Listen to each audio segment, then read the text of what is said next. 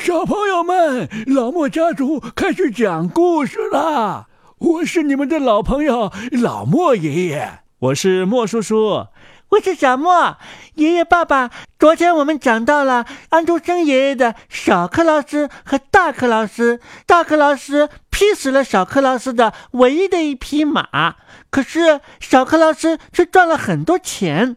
所以啊，大克劳斯眼红了，回家之后把自己的四匹马全给劈死了，拿着马皮就去市场上卖。大克劳斯有没有小克劳斯那么好的运气呢？那今天我们就继续来听小克劳斯和大克劳斯的下集。小克劳斯和大克劳斯，安徒生，下集。啊，皮子。嘿，皮子，皮子，谁谁要买皮子？他满街喊着，所有的鞋匠和柔皮匠都跑来问他要卖多少钱。哦，每张卖一斗钱。大克劳斯说道：“你你是不是疯了？疯了，真疯了！”大伙儿异口同声的说道：“你。”你以为我们的钱是拿斗量的吗？就是。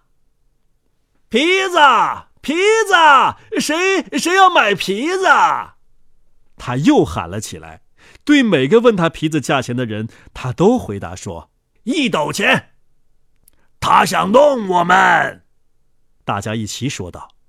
于是鞋匠拿上他的皮带，柔皮的皮匠拿上他的皮围裙，开始打起大克劳斯来。皮子，皮子！他们朝他愤怒的吼道：“好的，我们给你一张血淋淋的猪皮，滚出城去！”他们喊着，大克劳斯只得飞快的夺路而逃。他从来没有这样让人揍过。嗯，好吧。他回到家的时候这么说道：“我非叫小克劳斯。”赔偿不可，我我要揍死他！就在这时，小克劳斯家的老祖母死了。确实，他的年岁很大了，而且他生前对他也不好。不过，他还是很悲伤，把老太婆安置在他暖和的床上，就好像他还会活过来那样。自己坐在犄角的一张椅子上睡，以前他就这么睡过。夜里，他坐在犄角睡的时候，门开了，大克劳斯拿着斧子走了进来。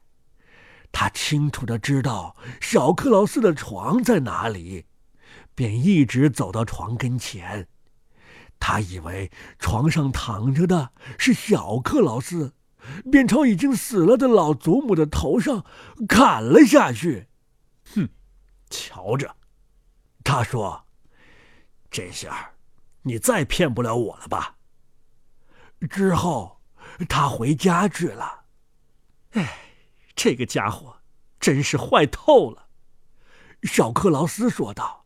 “他想把我砍死，好在老祖母已经死掉了，要不然……”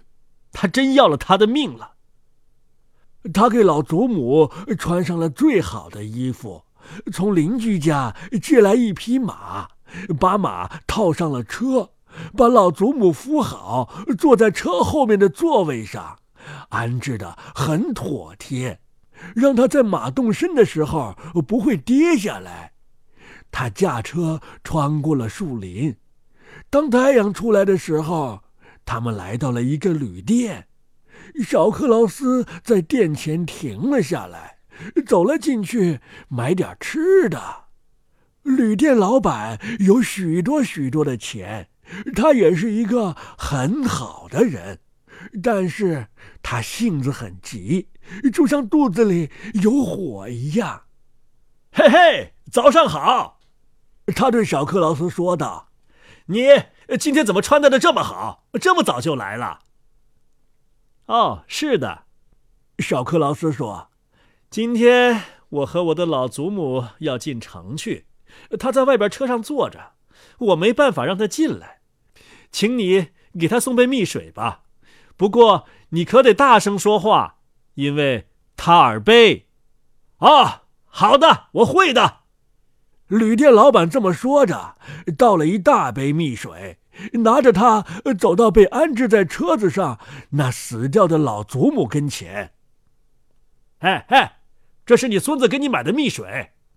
旅店老板说道。可是那死掉的老妇人一言不发，一动不动的坐在那里。哎哎，你听不见吗？旅店老板尽自己最大的力气喊道：“你的孙子买的蜜水。”他把这话又喊了一遍，之后又一遍。可是看到他依旧在位子上一动也不动，他发火了，把杯子直摔到他的脸上，蜜水呀顺着他的鼻子流了下来，他朝后倒在车上。因为他只是被安放在那里，并没有绑牢。好啊！小克劳斯叫了起来，冲出门，一把揪住旅店老板的胸口：“你，你把我的老祖母给打死了！你，你瞧瞧，他头上有个窟窿。我，我，我失了手！”旅店老板喊道，把手合了起来。都都是因为我太激动了，亲爱的小克劳斯，我给你一斗钱，就就当是安葬自己的祖母一样，安葬你的祖母。可是可是千万别张扬，要不然呢，他们会把我的头砍掉的，那可就太糟糕了。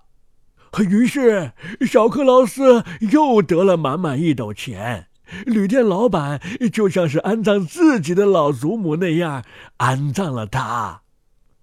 小克劳斯回到家里，又立刻让他的小孩去大克劳斯那里，问他是不是可以借一个斗。什么？大克劳斯说道：“难道我没有把他砍死吗？这我可得亲自去瞧瞧。”于是他带着斗来到小克劳斯那儿。哦，天哪！你从哪儿弄了这么多的钱？他问道，眼睛睁得大大的，盯着那些钱。哼，你打死的是我祖母，不是我。”小克劳斯说道，“他已经被我卖掉了，卖得一斗钱。”哦，真卖了好价钱呐！”大克劳斯说道，匆匆的回到家里，拿起一把斧头就把他的老祖母给砍死了，然后把他安放在车上，驾着车就进了城。到了药店老板住的地方，问他是不是要买一个死人。啊，谁？你从哪儿弄来的？药店老板问道。啊，是我祖母。大克劳斯说道。我我把他砍死了，要卖一斗钱。哦，上帝保佑啊！药店老板说：“你你怎么满嘴胡言乱语啊？”可千万别说这种话，你会丢脑袋的。他认认真真的对他讲明白，他干了多么可怕的坏事儿，他又是何等坏的坏人，他应该受到惩处的。于是，大克劳斯害怕极了，他从药店一下子逃出来，上了车，用鞭子抽打着马，奔回家去了。药店老板和大家都以为他疯了。因此，也就让他驾车到他要去的地方去了。哎，我非让你赔不可！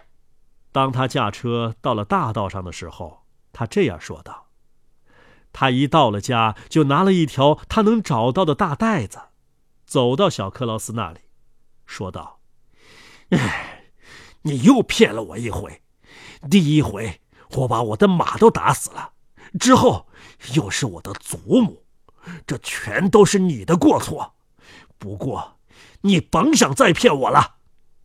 他抓住小克劳斯的腰，把他塞进袋子里，提着他的脖子，对他喊着：“哎，这回我要出去把你淹死。要走很长很长的一段路，才能来到河边。小克劳斯又不是那么容易扛的。”大道紧挨着教堂，教堂里正奏着风琴，里面的人呐唱得十分动听。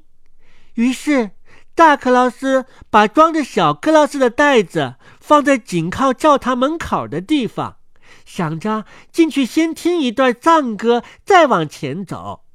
这是很好的事。要知道，小克劳斯是逃不出来的，大家又都在教堂里，于是他便进去了。唉，小克劳斯在袋子里叹息着，他翻来覆去，可是怎么也没法把绑袋子的绳子弄开。就在这时，来了一个赶牛的老头，满头雪一样的白发，手中拿着一根很大的拐杖。他赶了好大一群走在他前面的公牛、母牛。牛群闯过了装着小克劳斯的袋子，撞翻了他。啊！我还这么年轻，就要进天国去了。啊！我这可怜人呐！赶牛的人说：“我我这么大岁数了，还不能去呢。”啊！把袋子解开。小克劳斯喊道：“钻进到里边，我这儿来，你马上就可以去天国。”啊，好的，我真太愿意了。赶牛的人说：“为小克劳斯解开袋子。”小克劳斯一下子就跳了出来。呃，你你照料这牲口好不好啊？两人说着，爬进了袋子。小克劳斯把袋子扎紧，赶着那一群母牛和公牛走自己的路去了。过了一小会儿，大克劳斯从教堂里出来，他又把袋子扛到肩上。他想啊，真是的，袋子变得很轻了，因为赶牛的老人只有小克劳斯一半那么重。啊，他变得好背了，这肯定啊，是因为我去听过讲经。于是他走到了河边河很深，很宽。他把装着赶牛老人的袋子抛进了水里，接着叫起来，因为他真以为里边是小克劳斯。哈哈，瞧吧，这回你再也骗不了我了。他朝回家的路上走去，可是当他走到十字路口的时候，他碰上了小克劳斯。小克劳斯正赶着牛群走着，啊，怎么回事？大克劳斯说道：“我，我没有把你淹死。”哦，有这么回事。小克劳斯说道：“大约半个钟头以前吧，你是把我扔进河里去了的。嗯，那，那你从哪里弄到这么漂亮的牛？”大克劳斯问道。“哈哈。”这是海牛，小克劳斯说道：“我会把故事原原本本的讲给你听的，还得谢谢你把我抛进水里呢。现在我发财了，真的富起来了，你信吧？你把我装在袋子里，那时我可真害怕。你把我从桥上扔进冰冷的水里的时候，风呼呼的在我耳旁吹着。”我一下子就沉到了水底，可是没有东西碰着我，底下长着最嫩最软的草，我掉在了草上，口袋一下子就开了。一个漂亮极了的姑娘，穿着雪白的衣裳，润湿的头上有一个绿色的花环，他拉着我的手说：“哦，是你吗，小克劳斯？首先让你先得些牛。”前面路上一里多远的地方啊，还有一大群，那是我要赠给你的。这下我看到了，对水里的人来说，河就是一条很宽的大道，他们在河底行走，驾车，一直从水里出来到地面上，到河的源头，水底尽是花，漂亮极了，还有最鲜嫩的草。鱼在水里游着，他们在我的耳边急速的游来游去，就像鸟在天空中飞一样。那里的人呐，多么好！还有那些牛，他们在沟里，在草地上走来走去。啊，那么你为什么马上又回到我们这儿来了呢？大克劳斯问道。底下这么舒服，我就不会这么做。哈哈，可不是啊，小克劳斯说道。我这么做是十分巧妙的。刚才我不是告诉你？你当然听见了，海里的姑娘说：“前边路上，他说路上指的是河，因为别的地方他是去不了的。一里路的地方还有给我的一大群牛在等着我。可是我知道这条河有许多许多的弯，一会儿这里一个，一会儿那边一个，整条河全是弯弯曲曲的。哦。”要是能够上到陆地上来，横穿过去，再回到河里，路就短得多了。这么走，省了我差不多半里地，我可以更快的赶到我的牛那里去。哦，你真是个走运的人，大克劳斯说道。呃，你说，要是我也下到河底，我是不是也可以得到牛？呃，可以的。我想可以的，小克劳斯说道。不过，我可不能把你装进袋子里背到河边去，你太重了，我背不动。要是你自己走到那儿，爬进袋子里，那我倒很乐于把你扔下去的。哈，谢谢你了，大克劳斯说道。如果我到了底下，要是得不到海牛，我跟你说，我可要揍你的。哦，别这样，别那么狠。于是他们便走到河边，牛因为很渴了，见到了水，便很快的跑去喝水了。瞧啊，这些牛多急呀！小克劳斯说道：“他们急着要回到河底去呢。”哦，好的，先帮我一把，大克劳斯说道。要不然你就要挨揍了。说完，他便爬进一条横放在牛背上的大口袋里。呃，加一块石头进去，要不然我沉不下去。大克劳斯说道。哈，会沉下去的，小克劳斯说。可是还是在口袋里加了一大块石头，把袋子绑得紧紧的，然后一推袋子，砰的一声，大克劳斯掉到河里，一下子就沉到了底。呵呵，我怕他找不到牛喽。小克劳斯说道，接着便赶着他的牛回家去了。好了，呃，安徒生爷爷的童话《小克劳斯和大克劳斯》啊，就全部讲完了。哎，小莫，听完这个故事啊，再回到最开始我们问的那个问题：小克劳斯和大克劳斯到底是不是亲兄弟呢？嗯，我觉得应该不是的。哦，你怎么知道他们不是呢？他们不是都叫克劳斯吗？嗯，因为。他们有不同的祖母哦，小莫，这个都被你发现了。太棒了，小莫呀！你知不知道，这个故事引进中国之后啊，有很多评论家说，这个故事反映了万恶的资本主义啊，一个可怕的社会现实，那就是为了金钱，即使对亲兄弟也不惜谋财害命，相互残杀。只不过他们的做法很有趣而已。那么，刚才小莫已经发现了。小克劳斯和大克劳斯是两个不同的祖母，所以呢，他们不可能是亲兄弟。可是，认为他们是亲兄弟的这些大人们，他们难道没有好好的看童话吗？嗯。可能是有的大人看童话的时候啊，想的太多了吧？还有人说呢，这个故事当中的这个牧师啊，是一个非常不光彩的角色。嗯，为什么呢？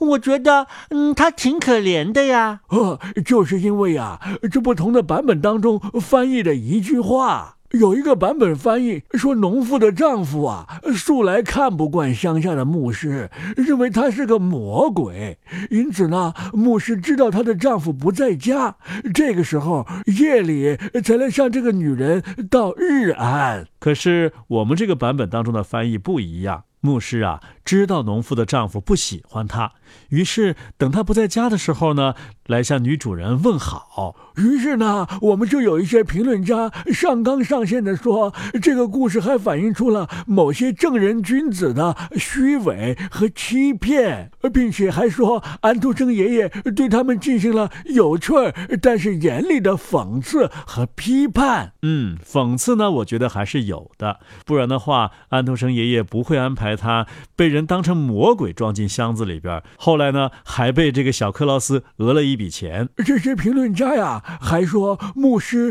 表面上是满口的仁义道德，但是实际上却在做着不可告人的勾当。他不就是吃了农妇的一顿饭吗？就被小克劳斯捉弄，差点还扔到河里边淹死了，也没有这么严重吧？嗯，况且呀。